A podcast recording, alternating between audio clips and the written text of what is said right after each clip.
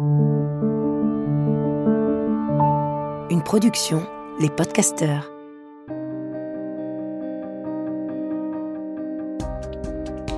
Bienvenue dans le podcast Cool Parents Make Happy Kids, le podcast pour kiffer sa parentalité. Je suis Anna Aeti et chaque semaine, j'ai le plaisir d'interviewer Charlotte Ducharme, coach, conférencière et auteur, qui vous partage ses réflexions et vous livre ses meilleures astuces testées et approuvées. Dans ce podcast, toute ressemblance avec des personnes existantes n'est pas fortuite, puisque chaque thématique s'appuie sur un témoignage d'un cool parent, comme vous. On se retrouve cette fois-ci avec un épisode dédié à une situation vécue par beaucoup de parents.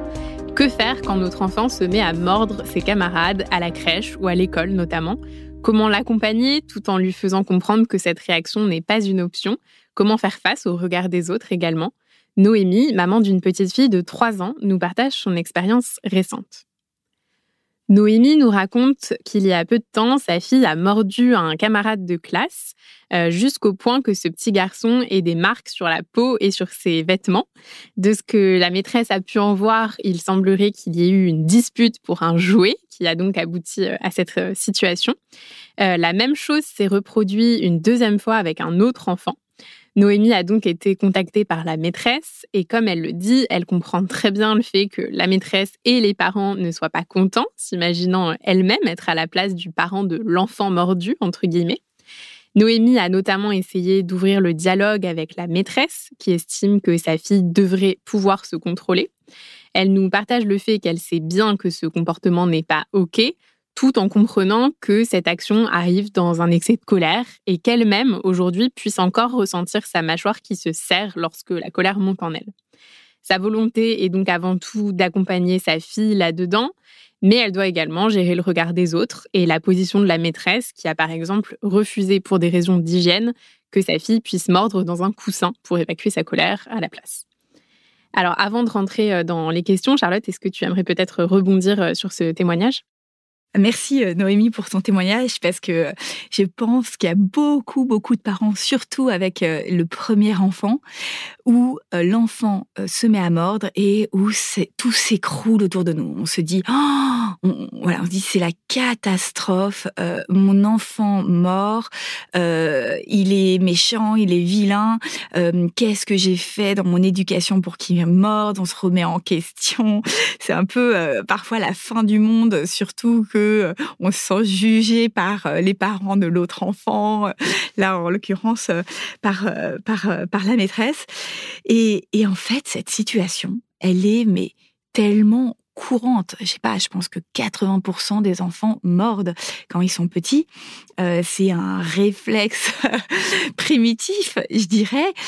notre enfant, on sait à cet âge-là, son, son cerveau est encore en pleine construction, donc pour ceux qui ne le savent pas, euh, son cerveau émotionnel est très développé, mais son cerveau rationnel qui inhibe nos gestes, euh, eh bien lui, il est très peu développé. Donc euh, voilà, il commence à se développer à la naissance euh, et voilà, il arrive à maturité à, à 21 ans. Euh, donc il y a un peu de temps. Mais donc c'est très très courant et c'est classique quoi. C'est pas ton enfant est pas plus violent qu'un autre. C'est simplement que lui, quand il est en colère, voilà, son réflexe c'est de mordre, d'autres c'est de taper, d'autres c'est de se renfermer. Et il n'y a pas un réflexe qui est moins bien qu'un autre. Après, c'est sûr que il faut essayer de l'accompagner pour qu'il dépasse ça.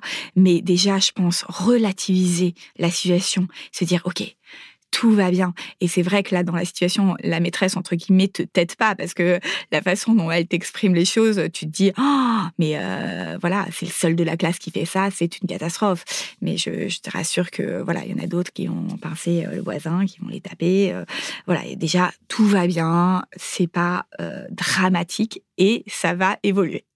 Effectivement, c'est important déjà de, pouvoir euh, se, rappeler que euh, ça ne constitue pas un acte voilà méchant et que c'est un peu une action euh, mécanique que l'enfant utilise pour expulser son, émotion qui est, trop forte sur, sur le moment. Comment, selon toi, justement, on pourrait faire comprendre à l'enfant que mordre un camarade, bah, c'est pas quelque chose à faire, que ça peut faire du mal, que ça peut faire de la peine? Comment est-ce qu'on peut aborder le sujet avec lui? Alors, c'est vrai qu'on peut en discuter avec lui et il peut le comprendre. Néanmoins, euh, c'est pas parce qu'on a compris quelque chose qu'on va réussir ensuite à inhiber son geste. C'est pas parce que euh, on a compris qu'il fallait pas donner euh, une fessée à nos enfants ou une tape que nous-mêmes on va réussir à ne pas taper notre enfant. Donc déjà avoir beaucoup de de voilà de patience et accepter que les choses ça, les, ça prend du temps.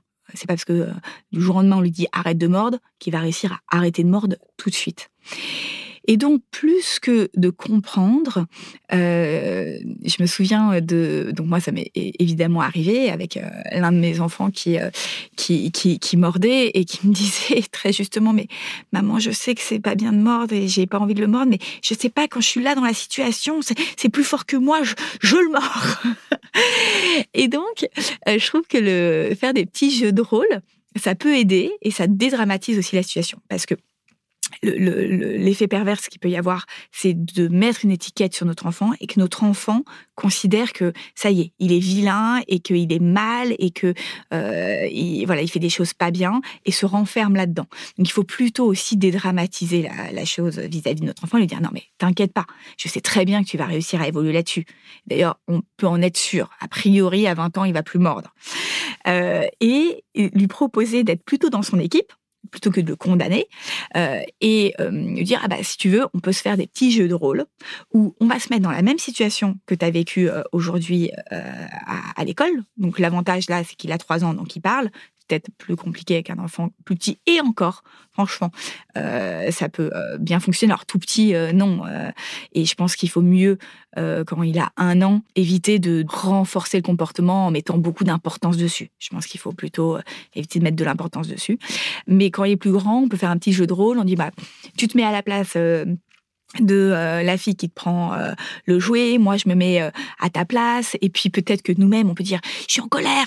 Et, faire semblant de dire je te mords, ah zut, non, c'était pas ça qu'il fallait que je fasse, et on refait la scène, et voilà, on met un peu d'humour, lui-même la refait, et, et, et, plus il la refait, bah, plus en fait le moment venu, il va plus facilement pouvoir se, entre guillemets se raisonner et prendre le chemin euh, sur lequel on l'aura entraîné ensemble.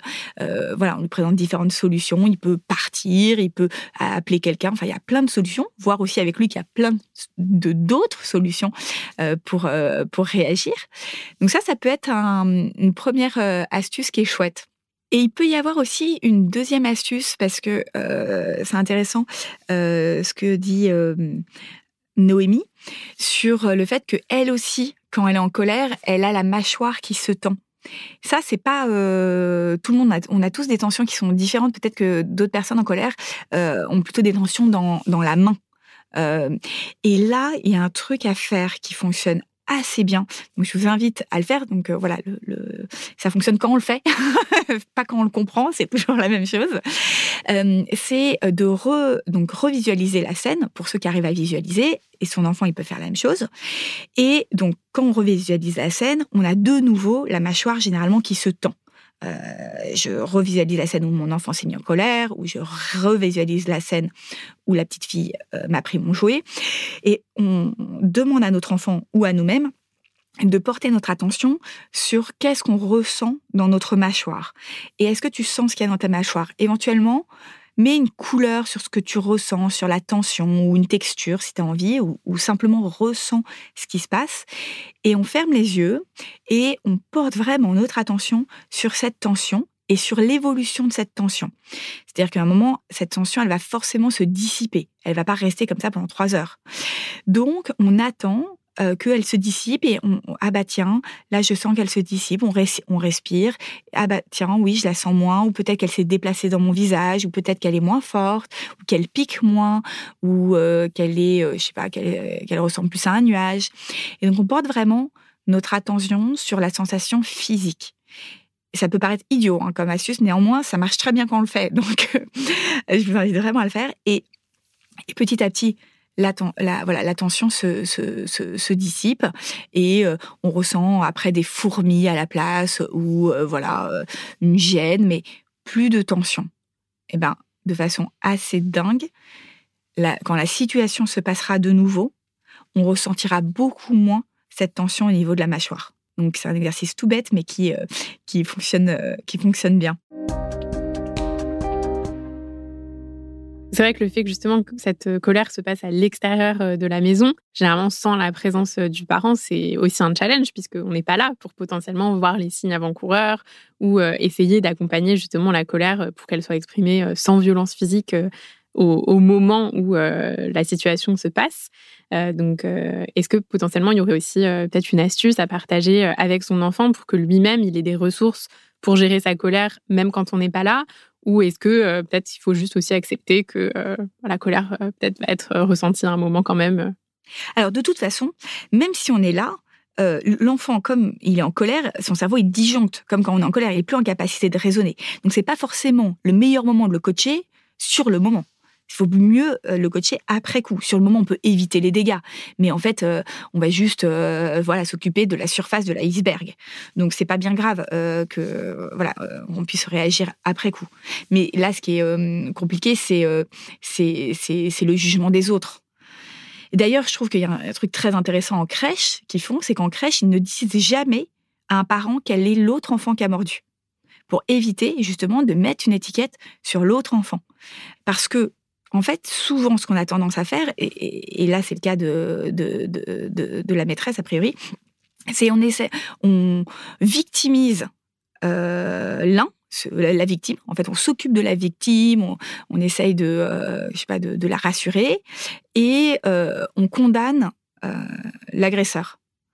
Et en réalité, les deux ont besoin euh, autant de trouver leur pouvoir. C'est-à-dire que la victime, c'est pas que de l'aider, que de lui dire ah mon pauvre chou, euh, etc. Mais plutôt de l'aider à prendre son pouvoir, de voir dans cette situation qu'est-ce que tu peux faire? Et, quand notre enfant se fait mordre, c'est intéressant de se dire non mais déjà relativiser la situation. Euh, il s'est juste fait mordre. Oui, sur le coup, ça a dû lui faire mal. Mais après coup, généralement, on n'a plus mal. il peut rester des traces, mais c'est pas bien grave. Notre enfant, il se fera plein d'autres fois mal et ça lui arrive de tomber, etc. Et plus on va dramatiser la situation, plus notre enfant aussi va mal la vivre. Donc on n'aide pas forcément la victime en, dramatisant la situation, en disant mon pauvre chou, etc. On peut aussi lui dire, écoute, Parfois, les gens sont en colère, c'est pas ok ce qu'il a fait, euh, l'autre, euh, et euh, éventuellement, la prochaine fois que ça arrive, essaye de partir, essaye de faire un truc. Bon, ça dépend de l'âge de l'enfant, évidemment. mais en tout cas, moins on, voilà, on dramatise le truc, moins aussi notre enfant le vivra mal. Et puis pour l'autre, ce qui est sûr, c'est que c'est dommage de lui mettre une étiquette d'agresseur. Il vaut mieux l'accompagner pour lui montrer que non, il est capable de faire autrement et, et, et l'aider tout en voilà restant euh, vis-à-vis euh, bah, de la maîtresse et de l'autre euh, parent, c'est ok. on est jugé, c'est humain de juger, c'est voilà et c'est pas et, notre rôle n'est pas tant de leur dire ah c'est pas bien de me juger etc laissons tomber sur, ce, sujet, je pense, et juste essayons nous-mêmes de pas se laisser atteindre par ce jugement. C'est pas grave. Voilà, euh, on est tous humains, on a peur, euh, on a envie que les choses changent. Euh, et puis c'est pas, c'est compliqué dans une classe quand on doit gérer ce genre de situations en plus d'apprendre des choses aux, enfants. Et, c'est ok. Et voilà, essayons de juste prendre du recul par rapport à ça.